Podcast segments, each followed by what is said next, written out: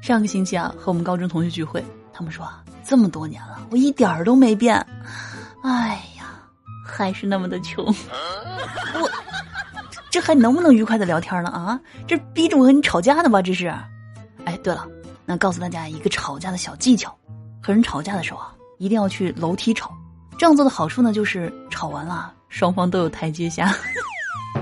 Hello，大家好，欢迎来到一本正经，道理我没有，瞎说最拿手，我就是你们的正经主播小强妞，欢迎来到今天的节目。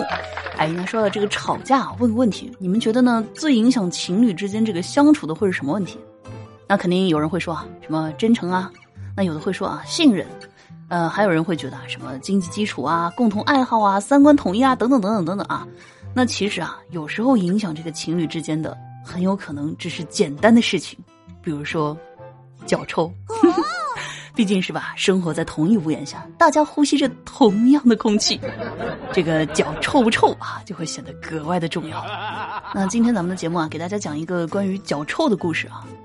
嗯，上大学那会儿啊，有一次呢，晚自习的时候，我和我男朋友啊，就费了很大的劲啊，才找到一个比较空的教室自习，就是一个很大的那种阶梯教室。当时呢，除了我们啊，只有一个同学，我们呢坐在教室的最后一排，那个同学啊和我们前面大概隔了六七排的样子。那坐下之后啊，我和我男票啊就开启了这个好好学习模式。然而啊，学了一会儿之后啊，我忽然闻到一股若有似无的脚臭味儿，缠缠绵绵的萦绕在鼻尖。后来我终于忍不住了，我就问我男朋友，我说：“哎，你有没有闻见一股脚臭味儿？”我男朋友啊凝神闻了一下，然后就露出了尴尬的笑容。这好像是从你这儿传出来的。啥？我，然后我仔细回忆了一下，前两天下雨，我的板鞋啊，的确是受潮了，还真有可能臭掉。但我是女孩子呀，是吧？女孩子，我怎么好意思承认呢？所以啊，我就把我的脚搬起来闻了一下，我承认啊，我的鞋子的确是有一股这种橡胶和潮湿混合的恶性气体，但绝对不是啊，我闻到那股脚臭味。然后我就试图说服我的男朋友，但是他不信。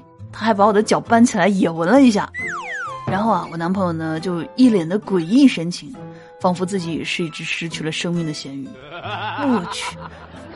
但是那脚臭真的不是我的，你知道吧？于是呢，我就开始怀疑啊，是我男朋友脚臭。哼，他做出这副表情，肯定是想要转移视线，甩锅给我。那考虑到教室里还有第三位同学，所以呢，我们两个人啊就压抑着愤怒，用十分克制的音量开始互相指责。肯定是你脚臭，你才脚臭，你们全家都脚臭。而且啊，在这个争吵期间呢，我男朋友啊试图把我的鞋子脱下来，来证明他的观点。那因为教室非常大啊，然后我们衡量了一下，应该呢不会对前排的男生造成太大的影响，是吧？我们还是比较讲分寸的。然而，前排的男生啊，可能还是受不了我们，就终于离开了教室。那之后啊，我和我男朋友都很慌张，哎，这不会是因为？味儿太大，把人都熏走了吧？然后呢，我男朋友啊就准备出去给那个男生道个歉啊，顺便上个厕所。但神奇的是啊，那个男生一走，哎，这脚臭味他就消失了，消失了。然后呢，我男朋友啊就来到厕所门口，发现那个男生刚好也在上厕所，并且啊还在闻自己的脚，就像我们。在教室里一样，把脚搬起来闻。那最后呢？我男朋友犹豫再三啊，还是没有鼓起勇气走进那间厕所。哎，这下我终于知道为啥这么大的阶梯教室只有他一个人了。可能，并不是我们运气好。这大概就是酒香不怕巷子深，脚臭不怕座位远。那么，如果啊，真的有一个脚臭的男朋友或者女朋友，会是一种什么样的体验呢？我们单位啊，有一个男生吐槽啊，说。你们是不知道，我老婆冬天啊脚臭的辣眼睛，洗完澡也是，所以啊在黑黑黑的时候啊一定要穿双新袜子，不然兴致正浓时，她情不自禁的把脚翘到我肩膀上，我去那股味道，闻一闻瞬间变软，嗅一嗅晚饭上涌。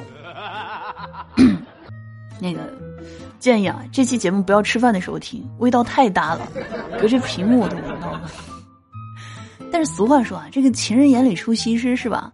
难道不应该是因为爱你，哪怕你放的屁都是觉得香的吗？然而，并没有。脚臭这个事情，男生呢也是绝对不逊色的。让我们来听听小姐姐们的吐槽。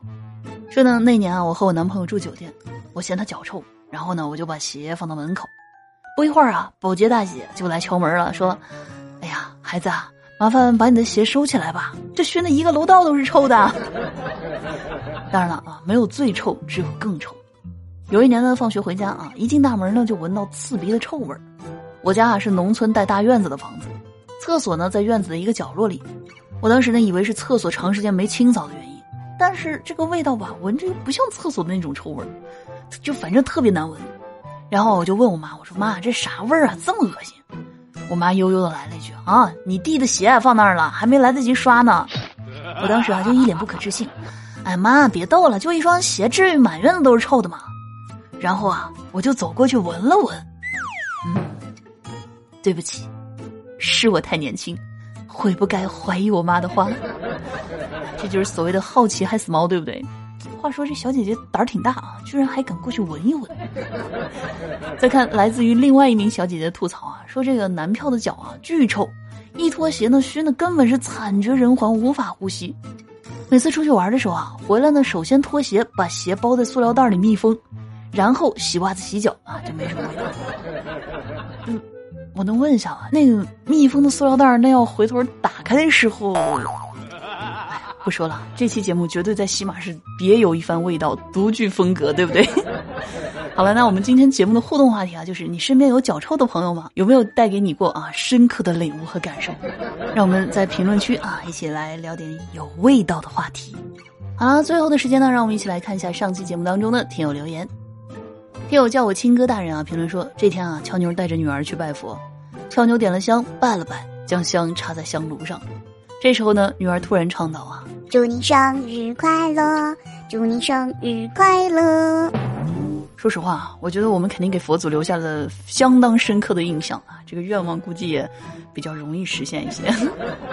听友小俏妞的忠实粉丝啊，评论说：“小俏妞啊，我改姓名了，改成小俏妞的忠实粉丝啦，爱你啊，感谢支持。”对啊，那经常呢，在这个评论区啊，看到好多这个数字用户啊，一串数字，大家呢可以去改一下这个名字啊，你看改成这样多好，是不是？拉近距离，加深印象，人群之中只一眼我就记住了你。